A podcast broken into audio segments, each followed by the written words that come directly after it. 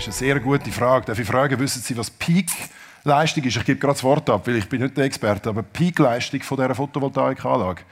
Okay. Also es ist nicht ein konkreter Fall, das ist mehr ein Ding. Okay, gut. Kannst du da etwas dazu sagen? Ich glaube, da muss man den Toni haben. Ja, sehr gerne. Sage natürlich gerne etwas dazu.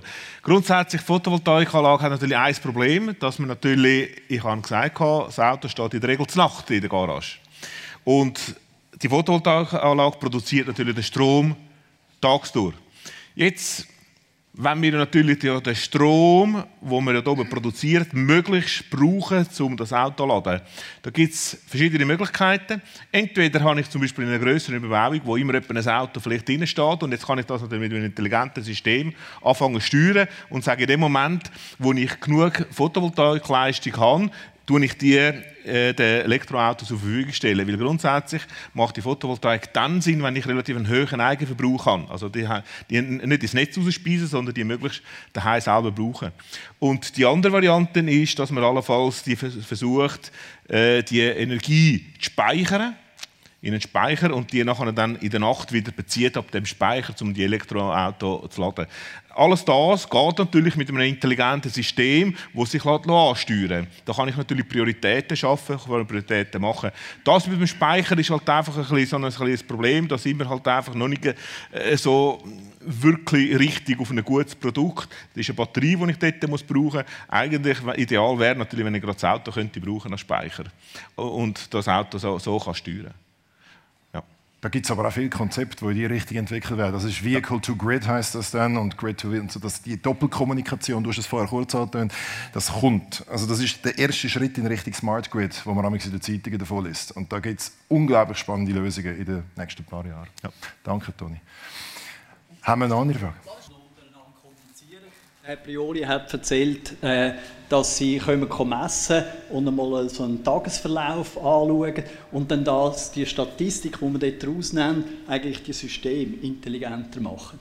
Äh, wird auch der aktuelle Verbrauch dann gemessen im Haus, was alles andere verbraucht und dann das System gesteuert? Oder ist das rein auf äh, Statistik, mhm. wo Sie die Intelligenz steuern? Also die Messung, die wir hier machen, dient einmal dazu, um festzustellen, habe ich überhaupt Reserven auf dem Netz oder nicht.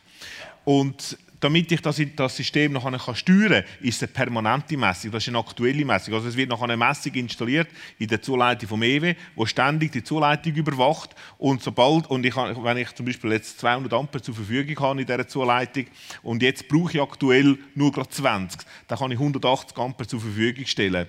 Und jetzt in dem Moment, wo er den Kocher einschaltet, oder, habe ich halt weniger und dann fängt, äh, fängt das System an, den Autoladestationen zu sagen, sagen, halt, du hast nur noch so viel zur Verfügung. Und die teilen sich dann das wieder untereinander auf. Also, es wird gemessen. Genau, es ist eine aktuelle, ist eine, ist eine fest installierte Messung, die gemacht Die Messung, die wir hier machen, dient nur dazu, um festzustellen, Gibt's, können wir das überhaupt, macht das überhaupt Sinn? Ja. Oder haben wir so wenig Reserve in dem Netz, wo wir, wo wir äh, so eine Verstärkung von der Zuleitung müssten in, ins, ins Auge fassen? In der Regel ist das nicht, eher nicht der Fall. Danke, habe ich begriffen. Dann haben wir vom Kollegen vorher gehört, der äh, die Photovoltaik die eigene ins Spiel gebracht hat. Und jetzt meine Frage an, an Herrn vom EW Lachen. Ich meine, wir haben ja seit längerer Zeit eigentlich das Problem, nicht, dass wir Lasten steuern müssen, sondern dass wir mit Produktion steuern, mit der ganzen Photovoltaik, wo wir, wo wir sonst überall montiert haben. Äh, ist irgendwie mit Smart Grid wird, wird das wahrscheinlich ein, ein Thema sein, dass man vor allem äh, Produzentenseite ja. dann optimal kann, kann nutzen mit, mit diesen Geräten. Und dann müssen wir ja dann eigentlich auch die, die Ladestationen ja, ja. steuern. Wie weit ist man da denn? Ja, also da, da gibt es schon Systeme, die in diese Richtung gehen. Also wir haben jetzt äh, in Lachen äh, die Problematik noch nicht in dem Maß, weil noch nicht so viele Photovoltaikanlagen im Einsatz sind. Aber wir kennen von anderen Werken, wo einfach sehr viel dran sind und die haben dann quasi zu viel Strom im Netz. Und äh, das muss man dann auch äh, über so ein Lastmanagement-System steuern, dass man denen quasi der, der Spitzabschnitt. Wir reden auch von einem Peak Shaving.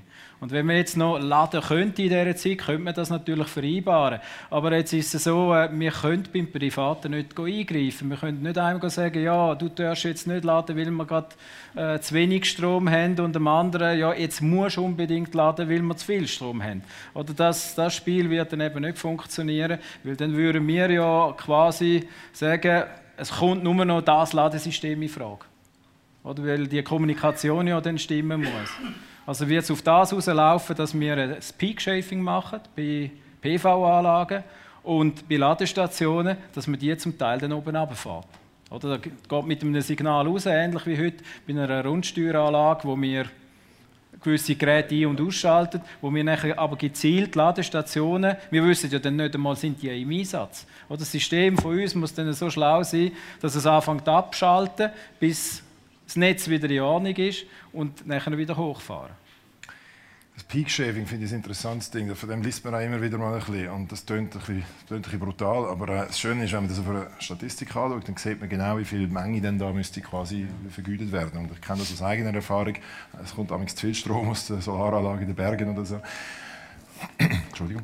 Äh, so, und ähm, was ich noch will sagen an dem Punkt ist, ich weiß mit dem haben wir wahrscheinlich auch noch nicht so viel da in Lachen, aber es gibt da, also das Autothema, das ist noch wichtig, ist ja nur der erste Schritt.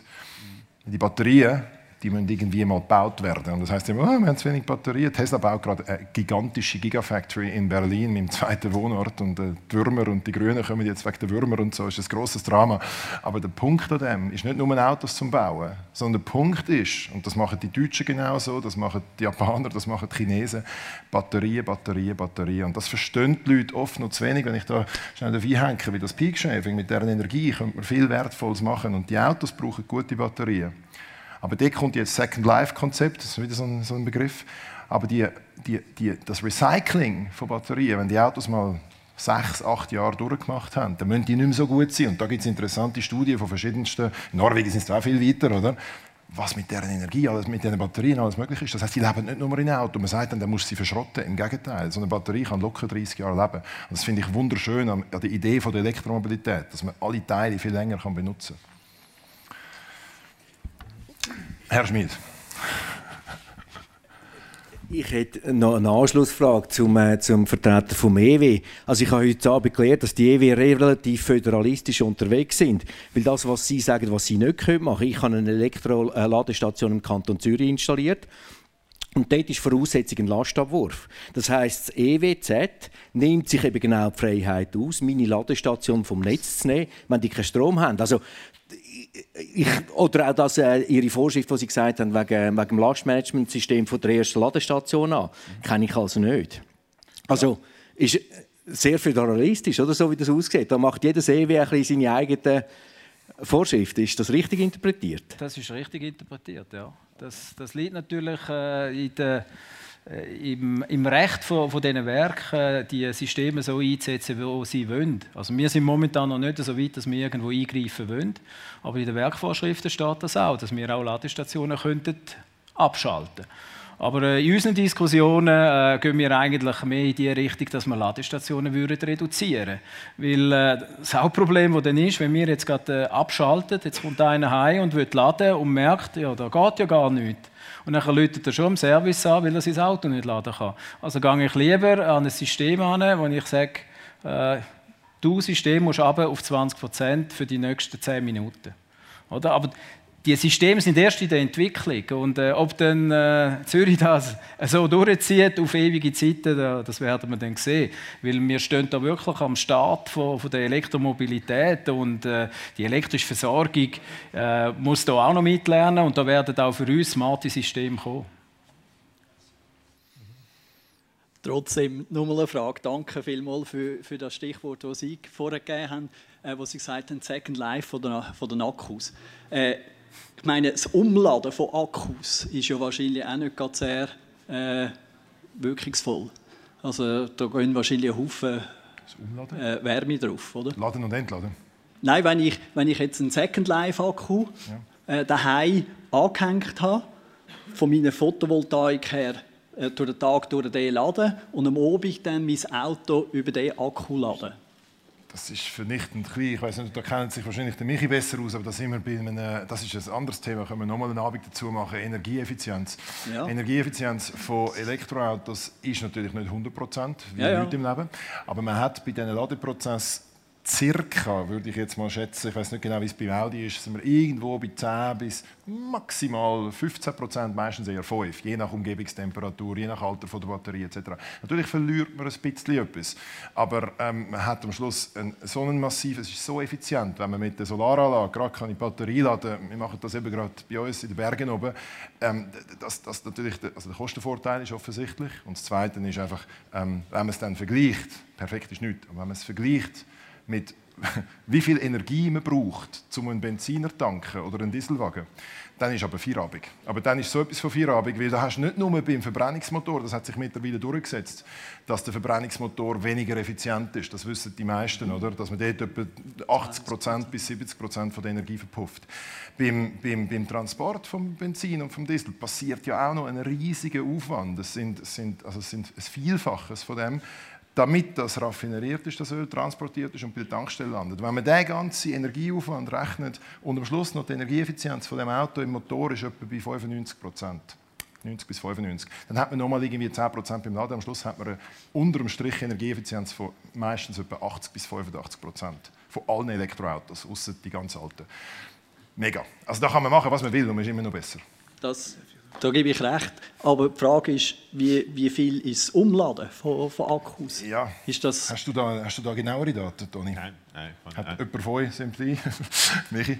Nein, also ich habe wirklich keine genauen Daten, weil wenn ich es jetzt erzählen würde, würde es nicht stimmen, das würde ich nicht bringen. Aber äh, also ja, ich, ich muss mir Robin recht geben, es klingt fast ein bisschen missionarisch, die ganzen Argumente, aber es ist halt, wenn man es schon lange macht selber, dann fühlt es sich so an und dann ist es halt wirklich so. Aber das Umladen, ist, ich finde es eine spannende Frage, abgesehen davon. Ähm, ich werde sicher für mich mal äh, noch prüfen. Aber wir können es gerne nachher mal besprechen. Aber was macht man beim Umladen? Beim Umladen tut man nur laden und entladen. Das ist ja genau dasselbe, wie man im Alltag immer macht. Ladezyklen. Ladezyklen. Ja, ja, aber ich tue Chemie elektrisch wie die Chemie, oder? Ja, ja. ja. Vor allem verstehe ich, meine, die Diskussion wird dann überflüssig, wenn man Überschuss Energie, regenerative Energie hat, oder? Das ist das Thema. Von dem Moment an, wo ich die Energie überschüssig habe, Solarenergie, damit meinen Puffer speichern laden, wird die Diskussion ein bisschen überflüssig. Genau. Weil was mache ich sonst mit der Energie? Ja. Sie ist überflüssig. Ich brauche sie dann nicht, oder? Und dann wird die Diskussion ein bisschen überflüssig.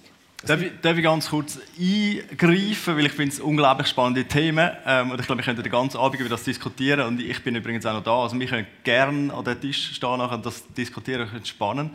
Äh, nur, dass wir vielleicht gibt es stimmt, vielleicht gibt es noch andere Fragen. Das ist so ein, so ein Passion-Thema. Ähm, das können wir nachher noch gerne diskutieren. Gut, dass, äh, das, ja, Monsieur, ganz hinten.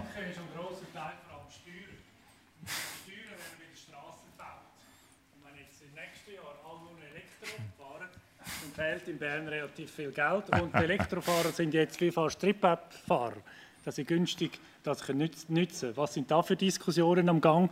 Um das Ganze so ein bisschen im Laufen zu behalten, dass auch die Elektrofahrer irgendwann zur Kasse genommen werden.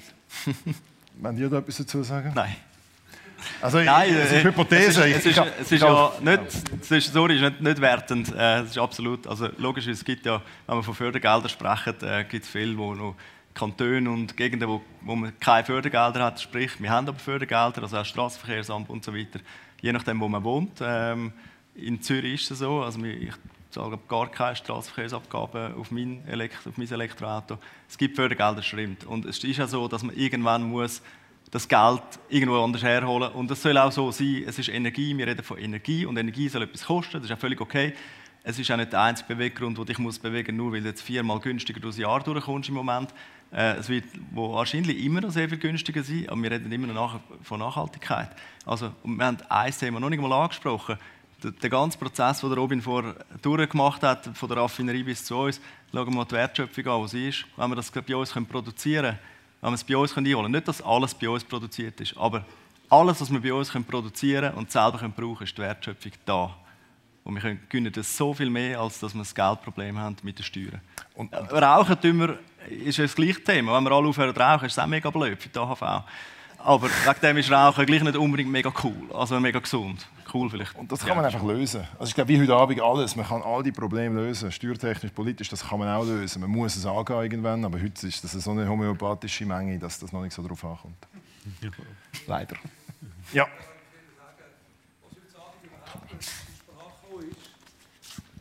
Danke. Was überhaupt nicht zur Sprache kommt, ist, ist die Kosten von einem Elektrofahrzeug versus einem Verbrennerfahrzeug. Ich fahre seit Jahren elektrisch, also ich fahre auch einen Tesla und denke jetzt vielleicht mal daran, Audi zu fahren.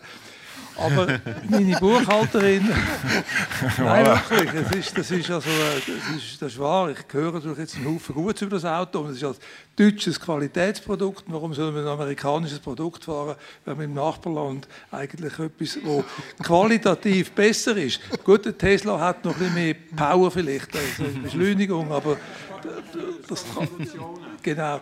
Aber was, was meine Buchhalterin gesagt hat, ich fahre seit vier oder fünf Jahren, fahre ich jetzt einen Tesla, ist, es hat noch nie, ich habe vorhin einen Audi, einen S8 gehabt, oder, übrigens. Ich habe noch nie so wenig Kosten gehabt für die Autospesen, wie seit ich ein Elektroauto fahre. Und das ist jetzt Abend nicht zur Sprache gekommen. Und es ist ganz etwas Wichtiges. Es, es kostet ein bisschen mehr zum Kaufen, als wenn man jetzt halt einen, einen A5 kauft oder einen Q5 oder so.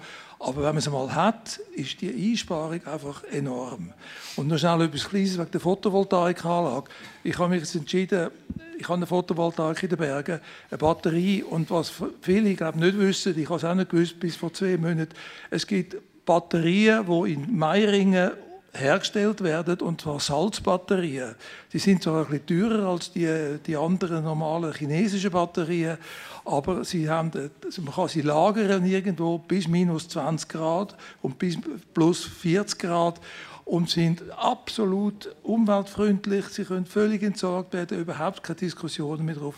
Einfach, das ist nicht bekannt und ich wollte das noch in dem Elektroforum sagen.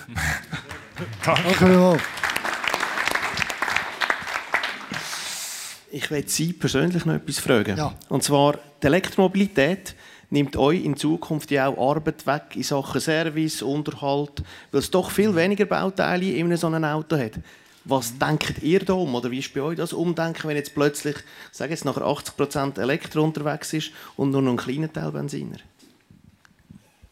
Also es ist so, dass wir, klar, äh, wir wissen das, dass wir weniger Werkstattstunden werden haben.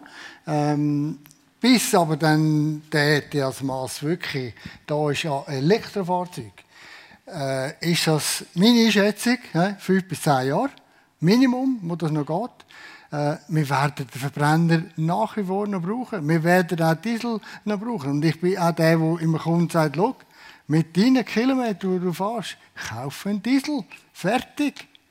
Ich hatte einen Holzhändler, der gesagt hat, weißt Hans, du, 400 bis 500 Kilometer im Tag bin ich unterwegs. So.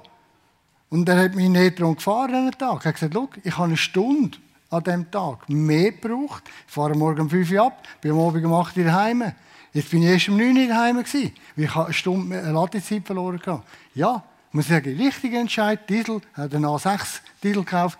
Perfekt. Wir werden nicht alles elektrisch haben. Richtig, wir werden weniger Arbeit haben in der Werkstatt. Wir müssen das umlagern. Wir werden eine Elektroabteilung äh, irgendwann haben. Äh, ist schon klar. Das ist Zukunftsmusik. Fünf bis zehn Jahre werden wir den Verbrenner haben, weil das Auto, das ich heute verkauft habe, der Diesel oder der Benziner, der fährt in zehn Jahren immer noch. Und das kann man keiner sagen, da muss ich die Diesel verschrotten der noch zwei oder drei Jahre alt ist. Darum, ja, wir wissen die Thematik, wir arbeiten auf das hin, es gibt eine Umstrukturierung im Garagengewerbe, ist alles bekannt, klar, wie schnell das kommt. Ja, wenn da jeder da oder jeder Zweite nur einen e kauft bei mir, ja, dann wird irgendwann das Problem bekommen. Aber, aber sonst, nein. Da schauen wir mit ja, vernünftigen Augen in Zukunft. Ja, es gibt Veränderung. Ja, wir wissen das. Aber Ver vergessen den Verbrenner nicht. Ich möchte noch etwas anfügen zu dem. Es ist sehr richtig, was man jetzt in Deutschland sieht, im Automobilmarkt schlechthin, der Restwert verändert sich. Der Diesel wird schwieriger zum Verkaufen und der Elektrowagen geht darauf. Ich kenne Leute, die machen Occasions-Elektroautohandel, nur das. Und das ist ein super Business. Das heißt, man hat dort wieder eine Trendwende mit den Ladestationen. Und das ist, es, es geht noch ein Zeitchen, aber der Trend fängt jetzt an. Wenn man das beobachtet, dann sieht man ganz interessante Muster, die die Leute oft unterschätzen, weil die Menschen sind sehr schlecht im Trends vorausgesehen. Darum funktioniert Börsen eben für die meisten dann doch nicht, unter dem Strich. Das ist ganz wichtig. Und äh, die Mobilität stellt sich auch um. Oder? Haben wir noch andere Punkte? Ja. Es wird sich vermutlich aber in den Wissen von Ihren Mitarbeitern ändern müssen. Und das recht schneller als die Anzahl. Also weg von der Mechanik und mehr Elektromechanik, Elektrosoftware. Ja, ganz klar, wissen wir auch. Ähm, genau, also eben, ich habe letzte Woche haben wir einen VW Käfer da gehabt und das Thema losgegangen, oh, Vergaser einstellen. Keine Ahnung hat da ein, oder? Unterbrecher einstellen am VW Polo. Was ist das? Googlen, was ist das? Ja, ist uns bekannt. Es ist so, unsere nächste Generation Mechaniker werden auch nicht mehr Mechaniker sein. Es ist jetzt schon der Mechatroniker äh. Äh, ja, irgendwann werden wir wahrscheinlich den, Elektrik, den Autoelektriker wieder führen holen, wo wir vor Jahren vergessen haben. Ist so, danke vielmals. Ist äh, sehr wichtig. Ja. Weitere Punkte oder wenn wir zum Apero schreiten? Oh, da ist jemand ganz motiviert. Nein, ich habe da noch etwas. Ja, eben gut. Also komm, äh, machen wir noch die letzte Frage, würde ich sagen. Zweitletzte, dann sind wir durch. Ja. Ja, komm. Wo haben wir Wo? Dahin habe ich gesehen. Ah, er jetzt, okay. Ja, sorry.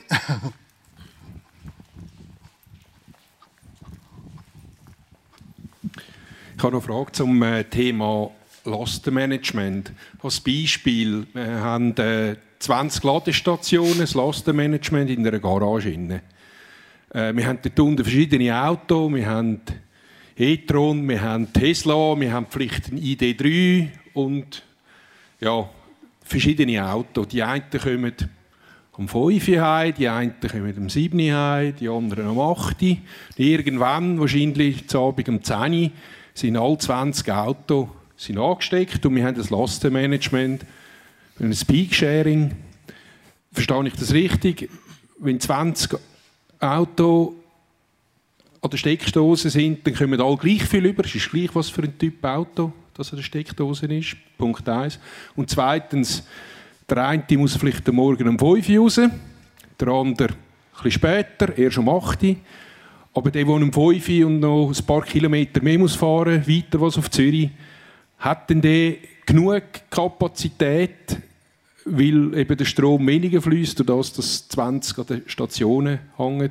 Wie sieht das aus? Das ist für viele Leute, die dem Stockwerkeigentum zum Beispiel, wo die wollen, äh, oder so etwas zutun, Fragen haben, ja, ist denn, komm, ist denn das Auto auch voll am Morgen?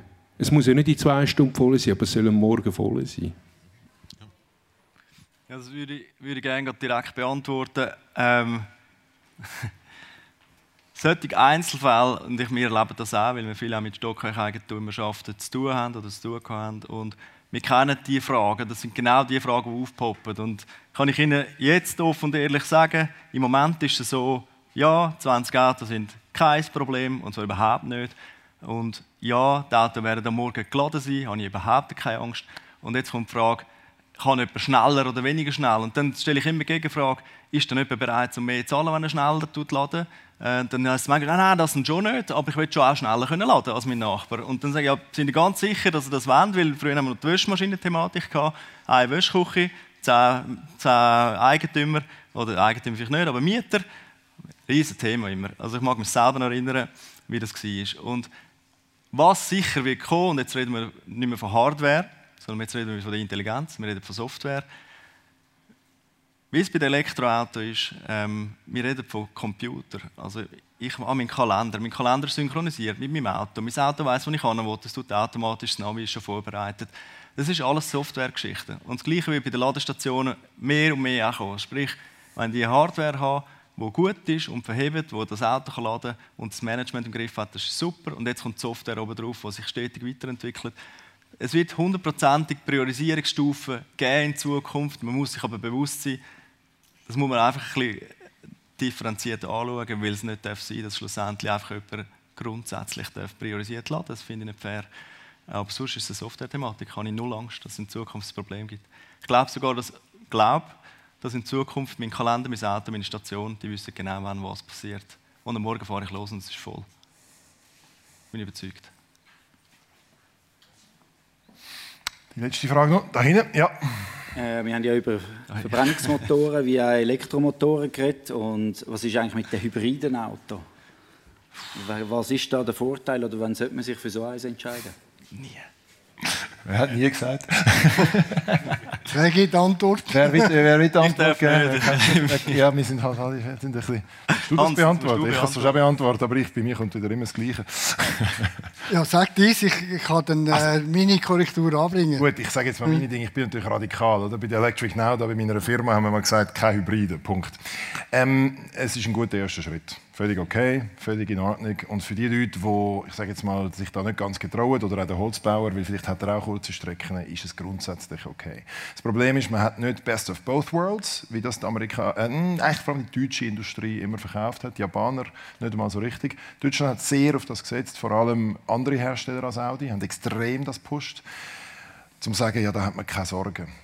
Thema ist, man hat eigentlich doppelte Sorgen, weil man hat die Probleme vom Gewicht, von der Elektrotechnik, von der Elektromobilität. Das, ist, das Gewicht ist ein Thema im Elektroauto, das müssen wir nicht wegdiskutieren.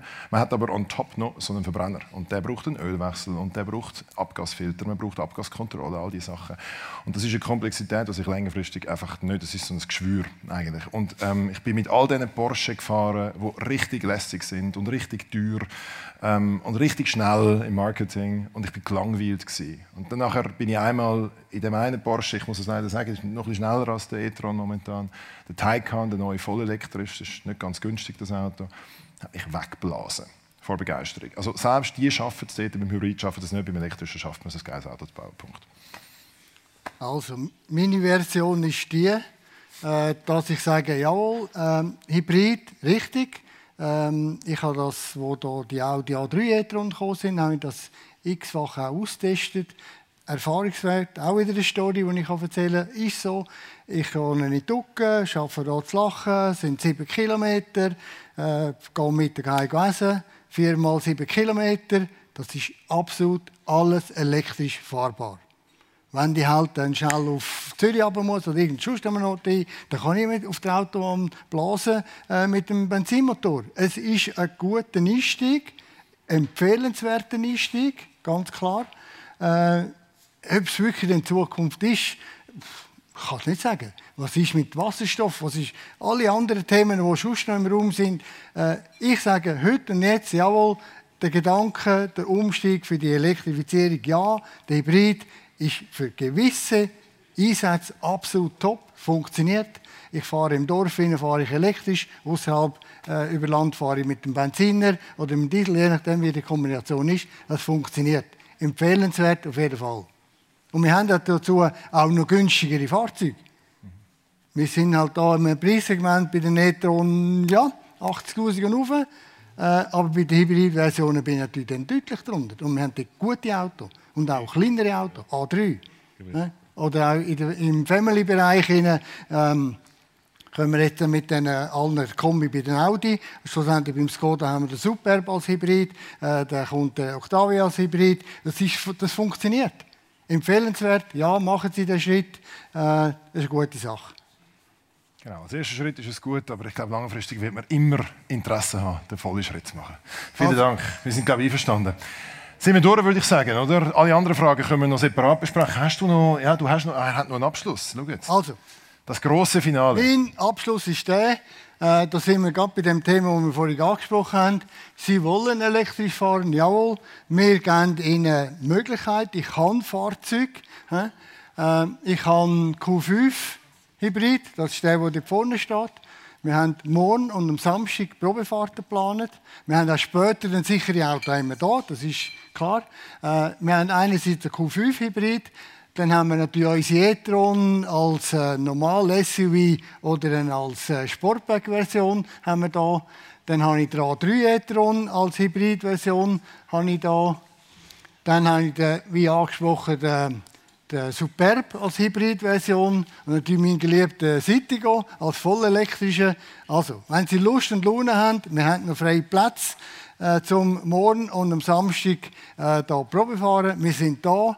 Wir geben Ihnen gerne die Autos zur Verfügung. Wir haben auch spezielle Teststrecke äh, für das äh, ausgewählt, dass Sie auch wirklich das Thema Rekuperation auch mal äh, kennenlernen, aber auch merken, hey, wenn ich dann da dort den schindeligen Stutz verfahre, uh, der, der frisst dann richtig Muster weg, oder? Oder auf der Autobahn mit 140 dann halt auch, aber von Schindeligen oben runterfahren, dann hole ich dann das wieder rein. Und darum, wenn Sie Lust und Laune haben, ich lade Sie gerne ein, meine Verkäufer sind da, wir können das terminieren, wir haben einen freien Platz. Wenn Sie Lust und Laune haben, kommen Sie, fahren. Sie müssen es erleben. In diesem Sinne darf ich meinen Referenten äh, da äh, ganz einen herzlichen, speziellen Dank aus, äh, sagen, äh, die da mitgemacht haben für meine Idee, die ich da hatte. Ich hoffe, Ihnen hat es auch gefallen und Ihnen auch etwas gebracht, dass Sie jetzt auch mehr Sicherheit haben vielleicht für Ihren Entscheid, in einen Hybrid oder in ein vollelektrisches Fahrzeug äh, zu investieren. Es würde mich sehr freuen, Sie demnächst hier am Schreibtisch zu haben und können beraten und wenn es einen Kaufvertrag daraus gibt, haben wir gewonnen miteinander. In diesem Sinne, ich wünsche Ihnen einen ganz schönen Abend noch. Es hat noch Verpflegung, Essen und man sieht sich. Danke vielmals. Danke.